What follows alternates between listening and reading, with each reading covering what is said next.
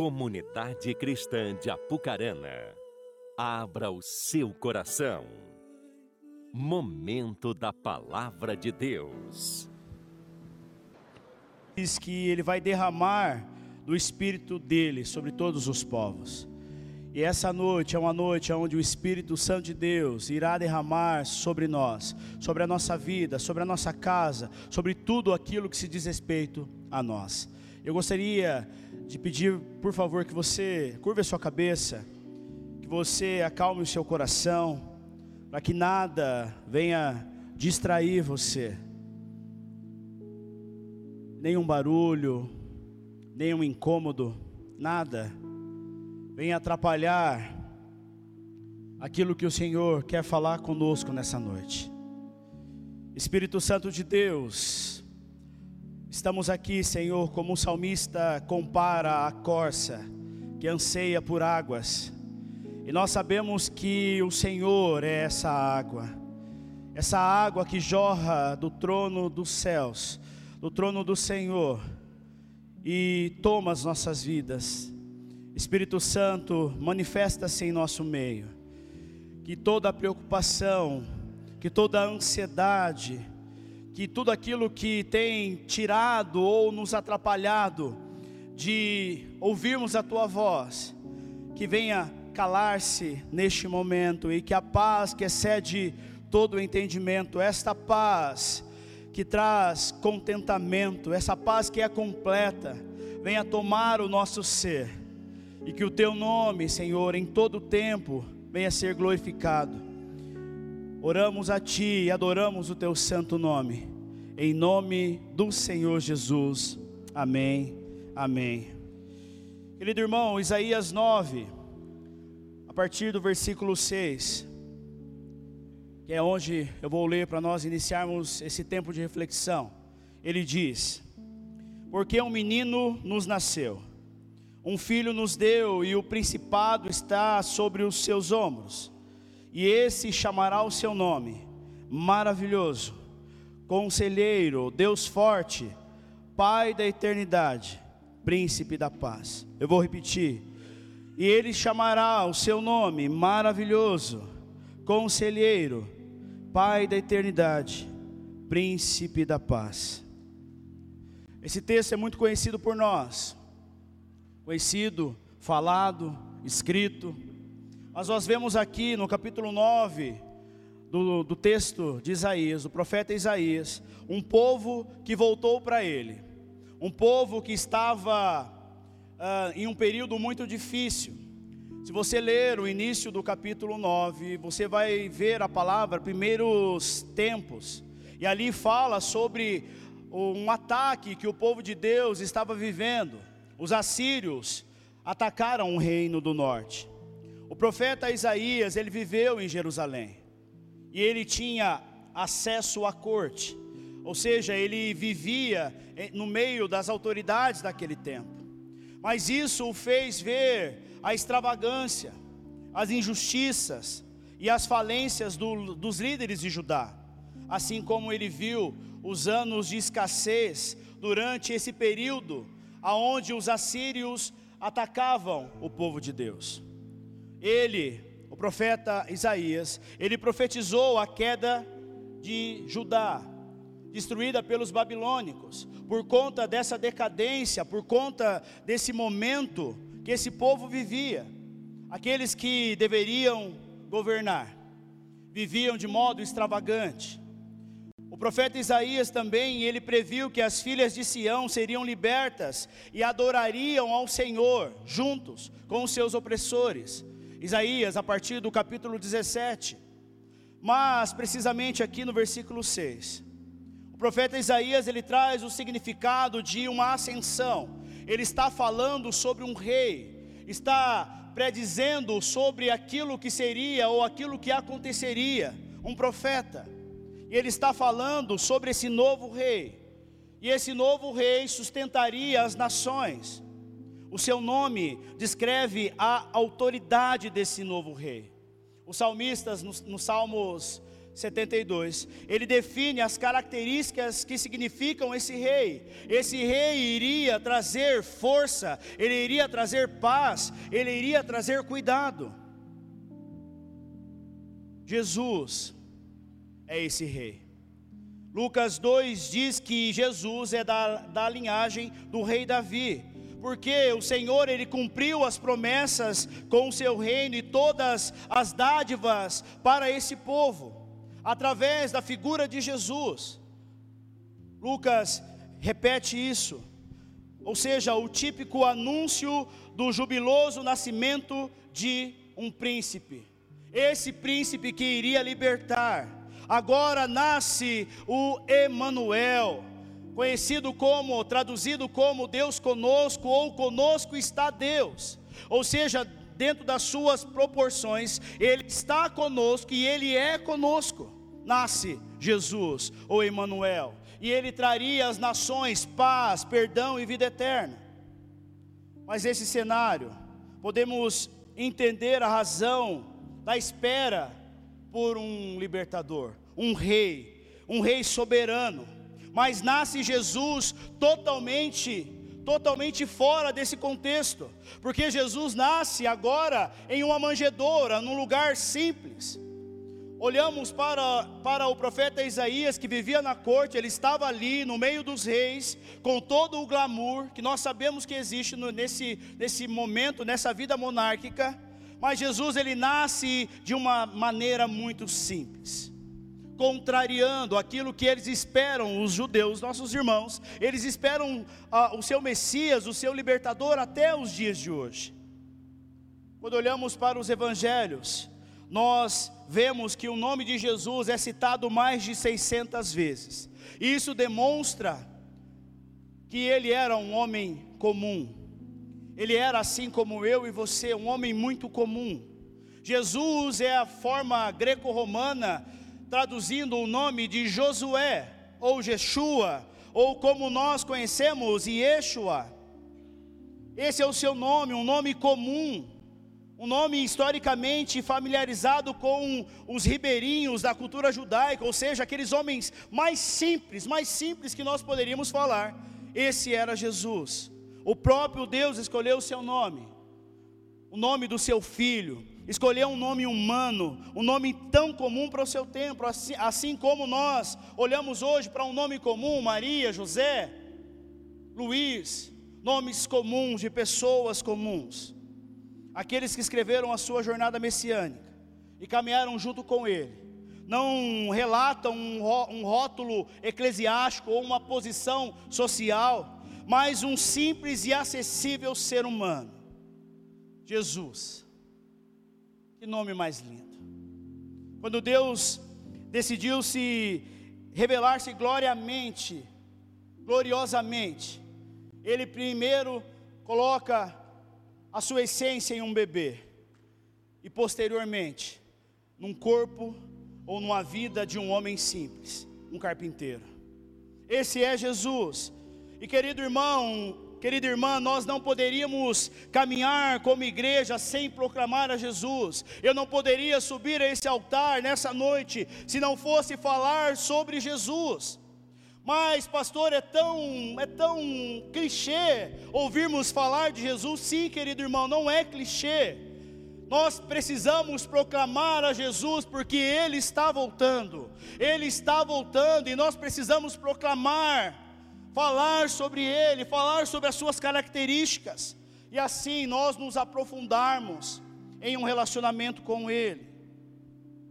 A nossa geração, ela está profundamente ligada aos atos e às vivências desse mundo, esquecendo muitas vezes que há uma eternidade, e nós já passamos a viver essa eternidade hoje, para que nós quando chegarmos ao grande dia, onde todos serão julgados, nós já entendamos o que vamos fazer e como vamos viver e como vamos reinar. A eternidade começa hoje, aqui e agora. Mas contudo, querido irmão, Jesus, ele quer se apresentar a você nesse dia. Ele quer demonstrar quem ele é para você. Não o Jesus da história Porque muitas vezes nós olhamos para esse Jesus histórico e a história tenta apagar que ele realmente existiu. Quando olhamos para a história, vemos o imperador Constantino, adorador do Deus Sol, após uma visão. Ele teve uma visão e nessa visão estava uma marca da cruz e essa marca estava escrita: "Com este sinal você vai vencer". Ele entende aquilo e logo em seguida ele pede para que uh, os seus empregados gravem essa cruz no, nos escudos e eles vencem a guerra por conta dessa experiência ou por conta daquilo que Jesus se apresentou a ele. Só que mais tarde, querido irmão, a pax romana ou a paz romana se torna a pax ecclesia, que se torna o que? A igreja é o padrão estabelecido, já não é mais Jesus, aquele Jesus no qual ele teve uma experiência e no qual o fez vencer a guerra. E é introduzido o papado, o papado dentro do, do contexto do catolicismo romano. Jesus agora já não é mais o centro. A resposta agora não vem direto do Senhor, agora vem através de um homem, e Jesus ele é tirado e colocado de lado. Esse é o Jesus que foi colocado de lado. A política dos homens tomou conta do clero, mais uma vez, e logo estes rejeitaram a Cristo e também a sua existência. Mas Jesus também não quer se apresentar como Jesus da religião porque muitas vezes o nosso padrão de Jesus está atrelado à religião. A religião, querido irmão, nos arremete a um peso em relação ao temor a Deus. Existe um peso colocado por nós mesmos. E Jesus disse: Olha, venham para mim, o meu jugo é suave, o meu fardo é leve, mas a religião tem, tem imposto o que? Um peso sobre nós sobre aqueles que assim seguem ou que conhecem o Jesus da religião. Mas esse não é o Jesus. Porque o Jesus bíblico, ele fala sobre os princípios que nos levam a ter uma experiência em Deus, uma experiência com Deus através da sua palavra. E a religião, a palavra religião vem do, do verbo religar e ela diz que é para ligar o homem a algo, mas nós temos visto que a religião tem ligado o homem a si mesmo e não a Jesus. Por isso que há uma necessidade no tempo que nós vivemos de nós conhecermos a Jesus e não somente no nível da fala, no nível do sentimento, mas a partir do nível da ação. E a religião que é o nosso conceito, o conceito do farisaísmo. Jesus está muito longe, nós precisamos agora o que? Cumprir somente a lei. Mas Jesus disse: Olha, você quer cumprir a lei, ame a mim, ame a Deus sobre todas as coisas e ame o seu irmão. Essa é a lei. A religião tem imposto esse peso mas somente Jesus transforma. É até clichê, mais ou menos dizer isso, Jesus transforma como? Muitas vezes a religião nos coloca numa posição de apontamento. Querido irmão, quem era você? Quem era você há um ano atrás? Quem era você há dez anos atrás? Se não fosse Jesus, você não estaria aqui, ou o amor de Jesus ter te alcançado, você não estaria aqui.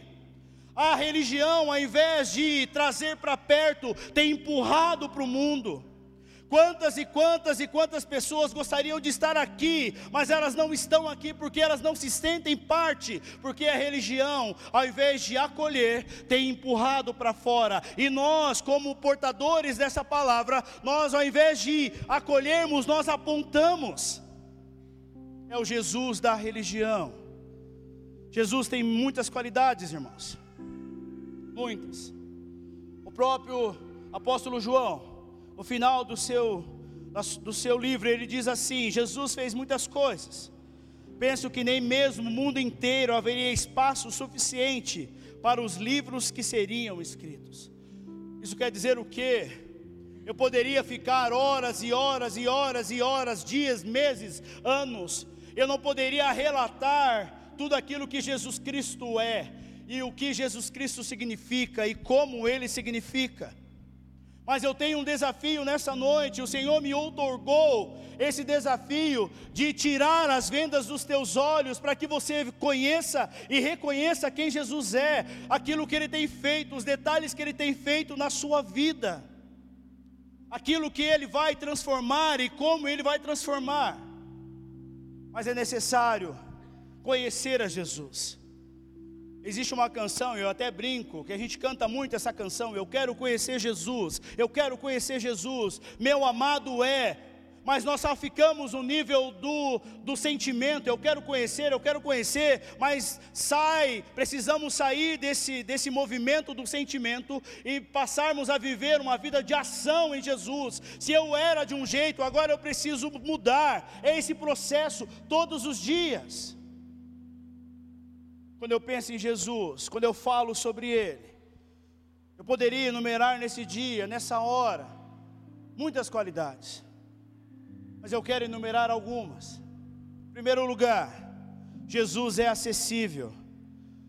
Mateus 19, 14 diz: Então disse Jesus: Deixe vir a mim as, as crianças e não as impeçam, pois o reino dos céus pertence aos que são semelhantes a elas. Jesus utiliza o exemplo da criança para ensinar uma lição: a humildade. A humildade de uma criança fica evidentemente e especialmente traduzida na figura de Cristo. Por quê? Porque uma criança, ela precisa ou ela é dependente de alguém. Você já foi criança ou você que é pai e mãe sabe disso. A criança depende de algo. E quando nós entendemos isso, quando nós temos um coração em Deus, em Jesus, nós entendemos que precisamos ter um coração como criança, porque nós vamos ser humildes em reconhecer a, as nossas necessidades, aquilo que nós precisamos, querido irmão. Querido irmão, nós temos caminhado longe do propósito, porque nos falta humildade de reconhecer quem Jesus é. João 15 diz que sem mim, ele dizendo, sem mim, meus filhos, nada poderão fazer, nada. E esse nada fala sobre algo que é absoluto. Sem Jesus, nada poderemos fazer. Assim como uma criança, ela herda as bênçãos do, do, dos pais. Assim nós encontramos Jesus, prefigurando o Pai, e assim nós vamos receber essa herança, que é a paternidade. E além da, da paternidade, nós vamos receber a salvação, a graça, a fé e a vida eterna. E é através de um coração humilde, um coração como criança. Mas, sempre tem uma preposição, mas. Quando a gente cresce, o nosso coração endurece. E assim nós nos distanciamos desse acesso crescemos, agora somos independentes, não precisamos mais. Jesus, eu vou tomar uma decisão, vou fazer. Olha, eu sei que sem ti nada poderei fazer, mas meu coração está endurecido e eu não tomo mais decisões pautadas naquilo que o Senhor outorgou para mim ou me ordenou em fazer. O meu coração está endurecido. Você que caminha com Jesus há mais de 10, 20, 30 anos, parece que é necessário sentir algo ou cair fogo do céu, ou qualquer coisa assim, por conta de um coração endurecido. Mas, querido, através desse acesso em Jesus, nós encontramos alívio, paz, tranquilidade, equilíbrio e o verdadeiro amor. Ele diz, ele repetidamente diz para nós, em Mateus 11, 28, venham a mim todos os que, que, estão cansados e sobrecarregados, e eu darei descanso a vocês, acesso. João 14, 6 diz: Respondeu Jesus: Eu sou o caminho, a verdade e a vida, ninguém vem ao Pai a não ser por mim. Acesso. Romanos 5,2 diz: Pelo qual também temos entrada pela fé, e esta graça na qual estamos firmes, e nos gloriamos na esperança da glória de Deus. Acesso. Efésios 2,14 diz: Porque Ele é a nossa paz, o qual de ambos os povos se fez um, derribando a parede da separação que estava no meio. Acesso. Jesus nos deu esse acesso através deste amor. Mas, querido irmão, esse amor não é uma iniciativa, esse amor é uma resposta. Vou repetir para você: esse amor não é uma iniciativa, esse amor é uma resposta. Porque o amor que amamos ao cumprir esse acesso não se originou em nós, nós o refletimos. Consegue entender quando ele diz que sem mim nada podereis fazer? Tudo está ligado a Ele, tudo está centralizado nele.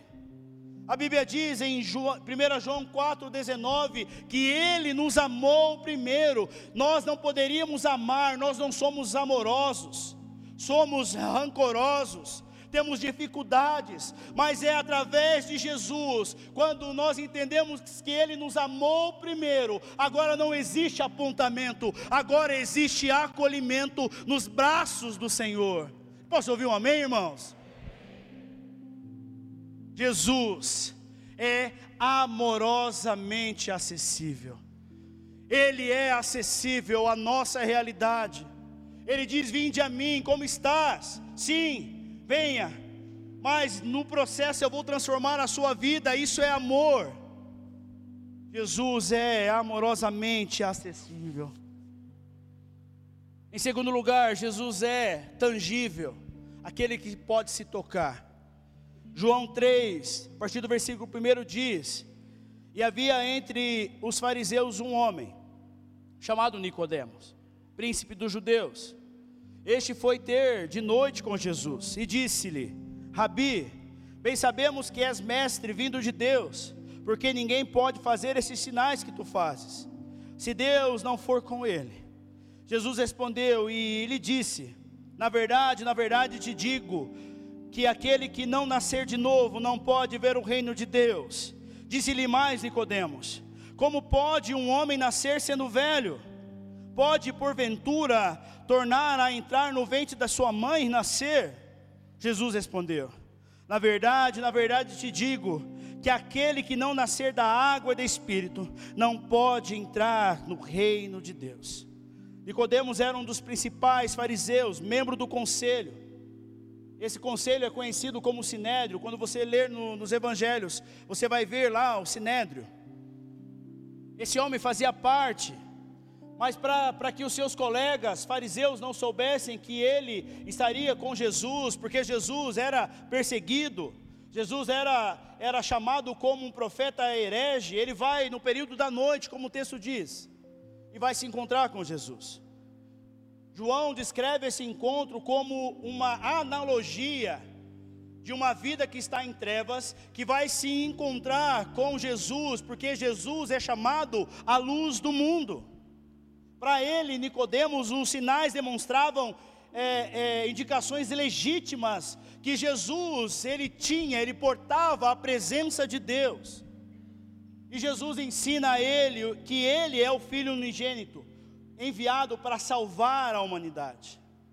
Mas, depois de todos esses relatos, nós podemos ainda perguntar para nós mesmos: eu ainda não consigo sentir a Jesus. Eu não consigo sentir, pastor, está difícil, eu não sinto. Eu preciso sentir um arrepio no momento da adoração para me erguer os braços. Eu preciso sentir um arrepio ou qualquer coisa a mais para que eu sinta que Jesus está naquele lugar, que Ele está agindo. Eu preciso ver um sinal. dentro do conceito da sintologia, se assim eu posso dizer, eu preciso sentir para existir. Isso é uma mentira, é um sofisma. É um sofisma. Eu não preciso sentir somente Jesus. Eu preciso tocá-lo. Sabe como é tocar, fazer coelhinho como eu fiz de manhã? É você chegar em Jesus tocar nas mãos dele, ele vai se levantar e você vai, olha aqui, ó, você vai tocar ele. Aí você sente, você vai sentir o calor de Jesus na sua vida. Você vai sentir o amor a partir desse toque. Ou seja, você não vai só a nível do sentimento, eu preciso sentir algo Não, eu preciso tocar. Isso sempre reflete o que? Uma ação, querido irmão. É tocar. E nós nos tornamos amigos íntimos quando, quando nós tocamos em Jesus. Quando nós entendemos que Ele está próximo de nós. Há uma renovação. Nenhum ser humano, querido irmão, vai conseguir compreender, governar ou, ou controlar os seus sentimentos ou nada que está nesse sistema. É necessário um novo nascimento. O apóstolo Paulo, em Colossenses 3, ele fala sobre esse novo nascimento. Irmãos, para mim, vou dizer para vocês, aqui ao vivo, eu era o pior dos piores, o mais pecador que existia na face da terra era eu. E se aquele Marcel lá do passado não tivesse passado por um novo nascimento, eu não estaria hoje aqui sendo um ministro do Evangelho. Foi necessário um novo nascimento. Colossenses 3, o apóstolo Paulo está dizendo: Olha, se vocês nasceram de novo, vocês não vão ter, e ali ele começa a enumerar as práticas que é totalmente contrário a esse novo nascimento. Quando nós nascemos de novo, ah, existe a morte, nós morremos ali. Não é uma conversão todos os dias, não, irmão. É um processo de santificação. Agora eu nasci, sou novo, então eu vou entrar num processo de santificação. Aquilo que eu pensava, eu não vou pensar mais. A maneira que eu falava, eu não vou falar mais. E eu vou passar a amar Jesus. E vou passar a tocá-lo de igual modo. Mas como que Nicodemos iria compreender? Ele não iria compreender. Ele só compreendeu quando ele tocou em Jesus. Mais tarde, esse mesmo fariseu, mestre da lei, ele preparou um sepultamento digno a Jesus, porque ele tocou, e ele entendeu que era necessário tocar em Jesus, para que ele nascesse de novo. Palavra dura, sim, irmão. O Evangelho, Jesus, ele causa em nós uma verdadeira transformação ele causa em nós uma verdadeira transformação. Se é necessário uma transformação na sua vida hoje, Ele é capaz de transformar a sua vida, mas precisa haver uma, um toque da sua parte, uma ação da sua parte. Jesus retirou a cortina, deixou, deixamos a lei para trás e agora nós acessamos a graça. Qualquer conhecimento autêntico de Deus depende exclusivamente da alta revelação de Cristo em nós. Somente através de Jesus você vai descobrir quem Deus é, como Ele é e, e aquilo que Ele procura porque a Bíblia diz que Ele está procurando adoradores que o adorem em espírito e em verdade, mas para adorar em espírito e em verdade é necessário um novo nascimento, é necessário tocar em Jesus. Consegue entender, querido irmão, que não é sentir, é viver, não é questionar, é obedecer, não é relacionar-se de longe, é tocar, é ser tocado. E Jesus, Ele quer tocar na sua humanidade hoje. Ele diz para você: siga-me. Eu não sou alguém que marcou a história, eu sou a verdade. Eu sou a verdade. Seguir a Jesus é um ato, um ato de auto-esvaziamento, para que ele, ele possa preencher tudo que há em nós, porque quando nós entendemos que Ele é melhor que nós, e Ele é mesmo, irmão, Ele é melhor que nós, mas é necessário entender que eu preciso abnegar. Se ele diz, se alguém quiser me seguir, negue-se a si mesmo. Ele está dizendo na entrelinha: morra, nasça de novo, tome a tua cruz diariamente e me siga. Porque a morte dele foi morte de cruz, irmão. Foi um sacrifício. E nós não podemos banalizar esse sacrifício. Esse sacrifício que tocou as nossas vidas. Ele é a verdade, não é sentir, é viver, é obedecer, é relacionar-se, é tocar e ser tocado. Em terceiro lugar, Jesus é alcançável. Marcos 5, 31 diz assim: Disseram-lhe os seus discípulos: Vês que a multidão te aperta e dizes: Quem me tocou? E ele olhava em redor para ver o que isto fizera. Então a mulher, que sabia o que lhe tinha acontecido, temendo e tremendo, aproximou-se e prostou-se diante dele e disse-lhe toda a verdade. Aproximou-lhe e prostou-se diante dele e disse e lhe disse: Filha, a tua fé te salvou. Vá em paz e ser curada deste mal. Aprender a descansar em Deus todos os dias, em todos os momentos. É difícil, irmão. Descansar é Shabat, é se colocar à disposição para. Descansar no Senhor é difícil, mas é uma necessidade constante.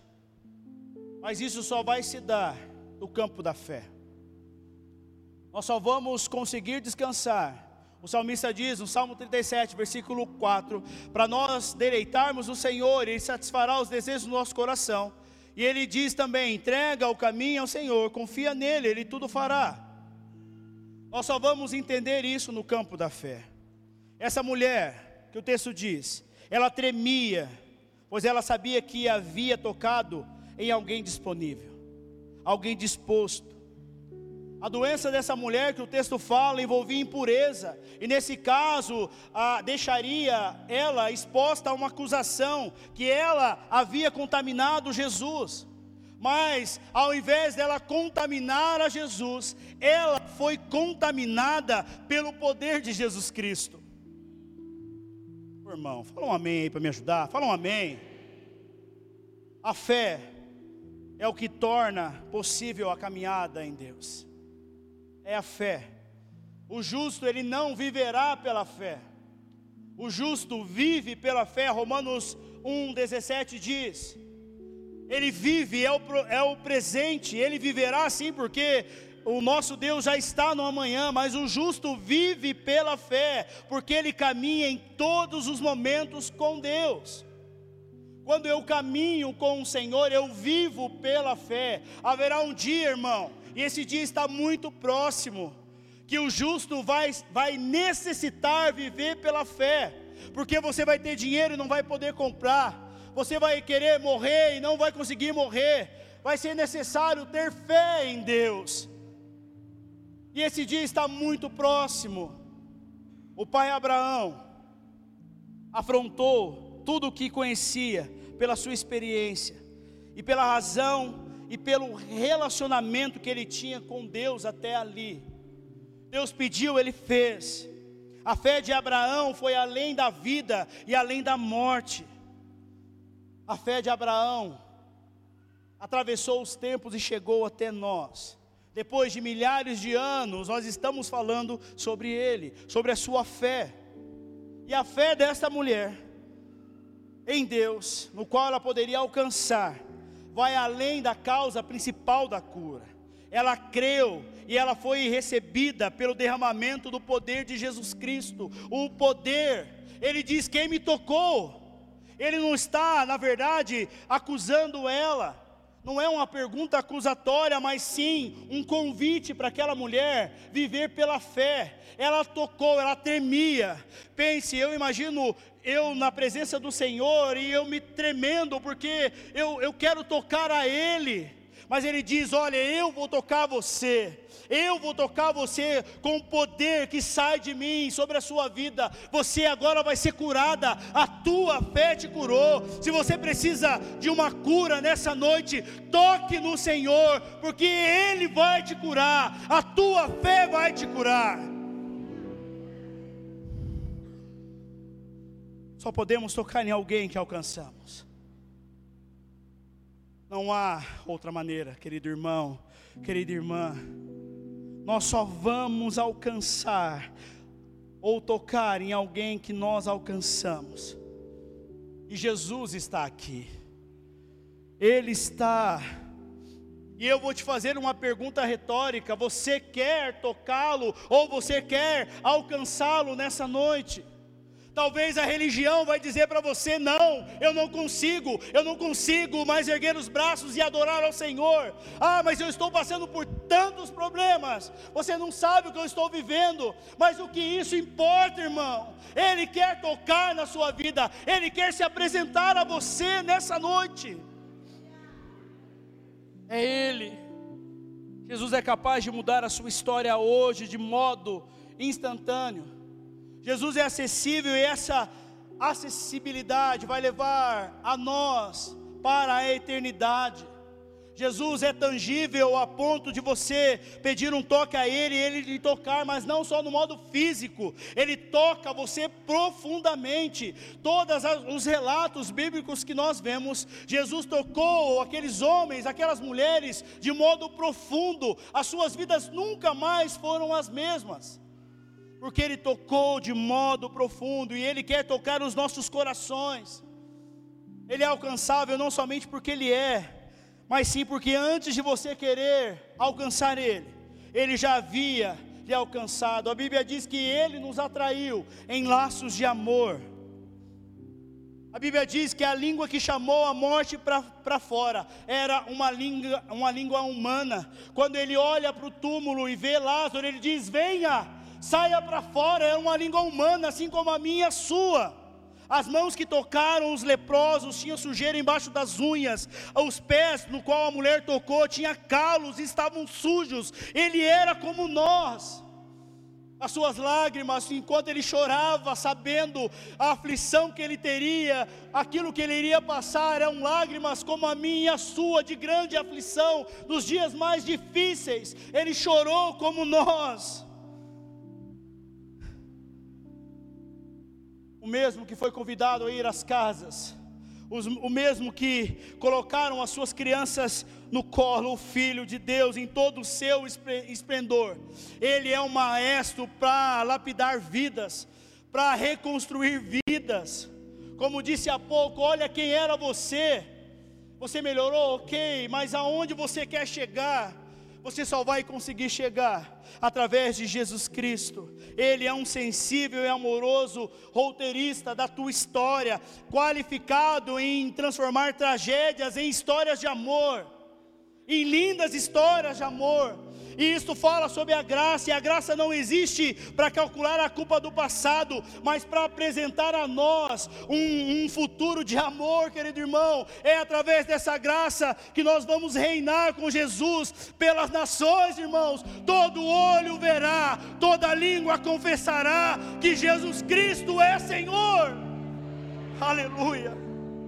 Ele nos amou ele nos amou e por mais que o nosso juízo de moralidade questione é o Salvador ao longo da história, Ele redimiu prostitutas, traficantes, assassinos, Ele redimiu a mim e a você.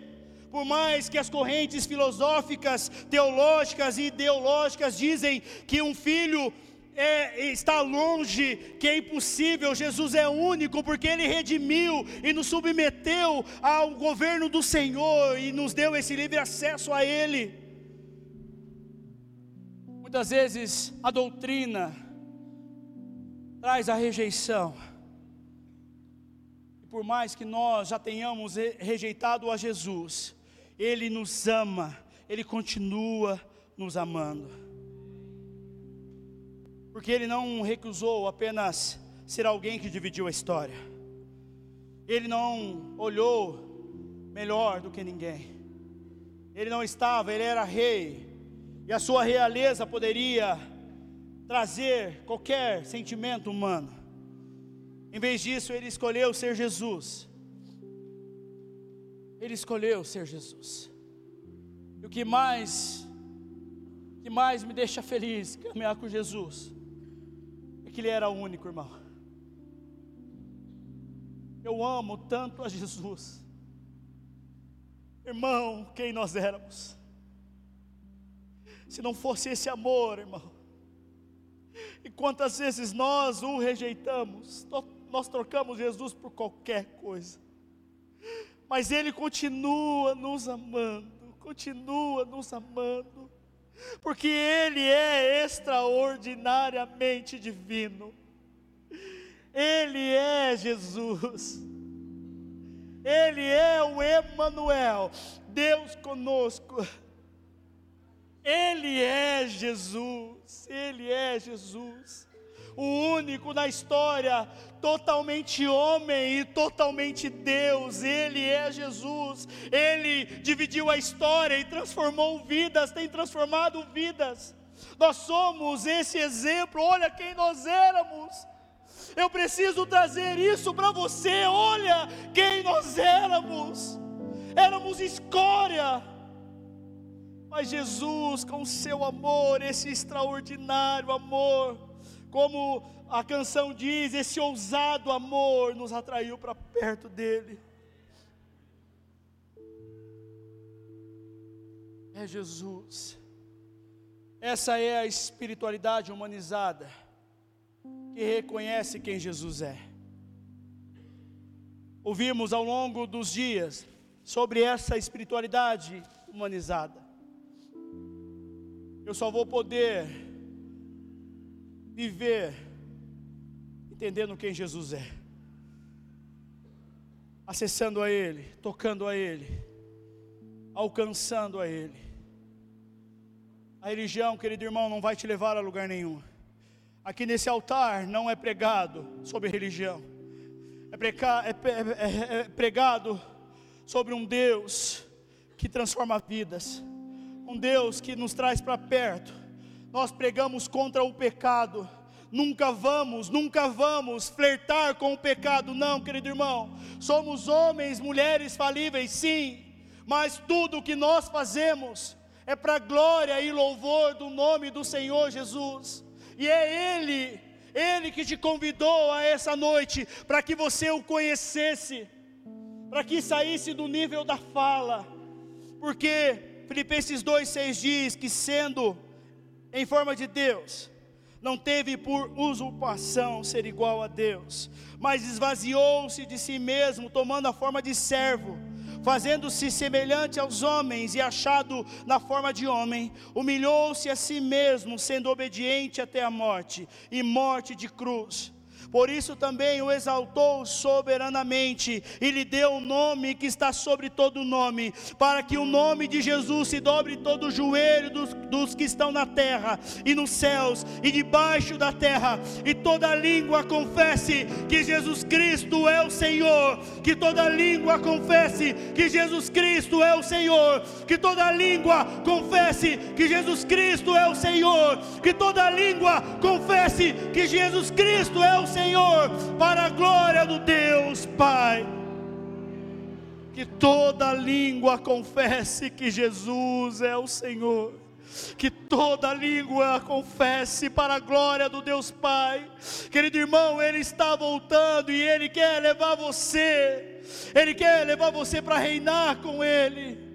Ele quer nessa noite se apresentar a você, não como uma história, mas como uma realidade. Gostaria de convidar você a se colocar em pé, por favor.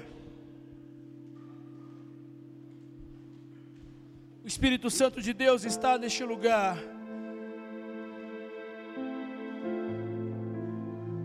Essa noite é um marco nas nossas vidas. O Senhor vai transformar a sua vida de glória em glória, para a glória e louvor do nome do Senhor. Então eu gostaria de dar a oportunidade para você, agora, tocar nesse Jesus. Querido irmão, eu não posso conduzir você a nada, é você, lembra da ação, você precisa agir. Não se importe com quem está do seu lado, erga os seus braços e começa a adorar a esse Deus, a esse Deus que tem falado com você, esse Deus que tem trazido situações, que tem mudado a sua história. É Ele que no momento das aflições, Ele tem se demonstrado a você. Então erga os seus braços, abra a sua boca e começa a adorar. Mas, pastor, eu não tenho motivo. Sim, você tem um motivo, o maior motivo foi dado lá lá na cruz em favor da sua vida, da sua história.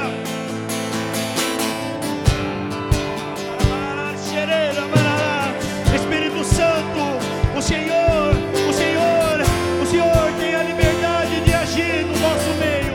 Espírito Santo, nós invocamos o Senhor, porque nós estamos proclamando a tua palavra, nós estamos adorando o Espírito, Santo nome. Espírito, Espírito Santo.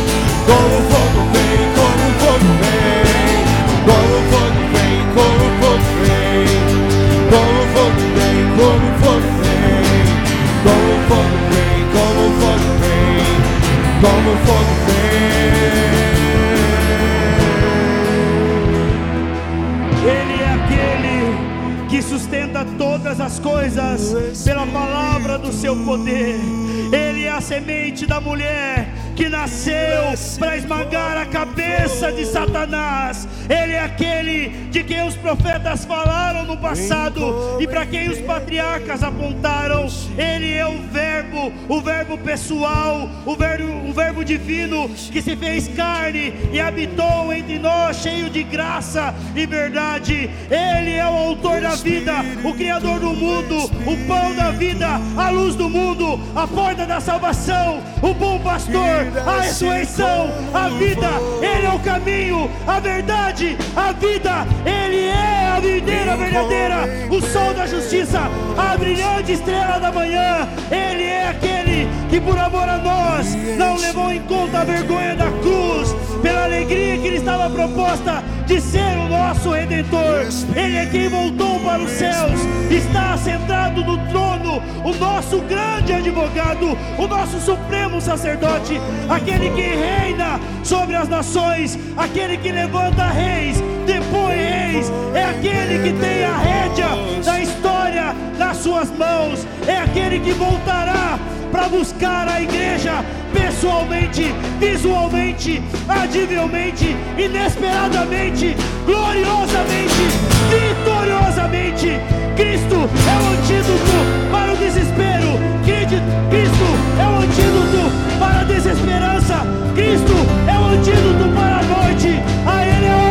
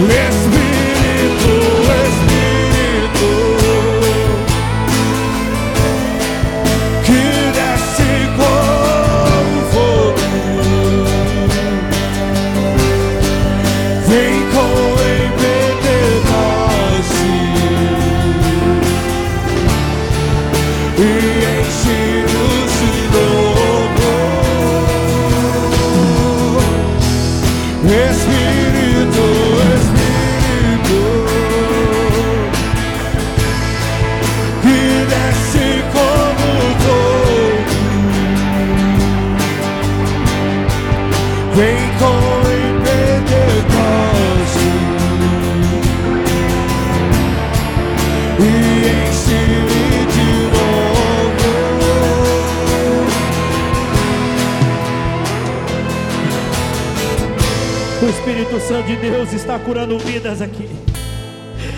Ele tem renovado vidas. Ele tem se apresentável. Ele tem se apresentado a alguns homens e mulheres que há muito aguardavam um toque do Senhor.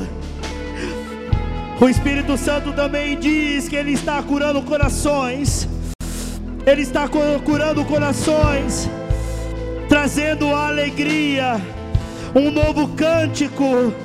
Ele, o nosso Senhor, a Ele a honra, a glória e o louvor. Espírito Santo de Deus, obrigado. Nós te agradecemos de ter o privilégio de adorar o teu santo nome com liberdade. Espírito Santo, obrigado porque o Senhor nos atraiu para esta casa nesse dia. O Senhor nos atraiu para este lugar para que o Senhor se apresentasse Senhor, que esta noite seja um marco nas nossas vidas, Senhor, para um novo começo, ou um novo recomeço, Senhor, sabendo que sem o Senhor nada poderemos fazer. Se você puder, erga suas mãos o mais alto que você puder, erga o mais alto, erga a sua fonte, erga a sua cabeça e aplauda, aplauda o Senhor a Ele a honra, a Ele a glória, a Ele o louvor. Aleluia.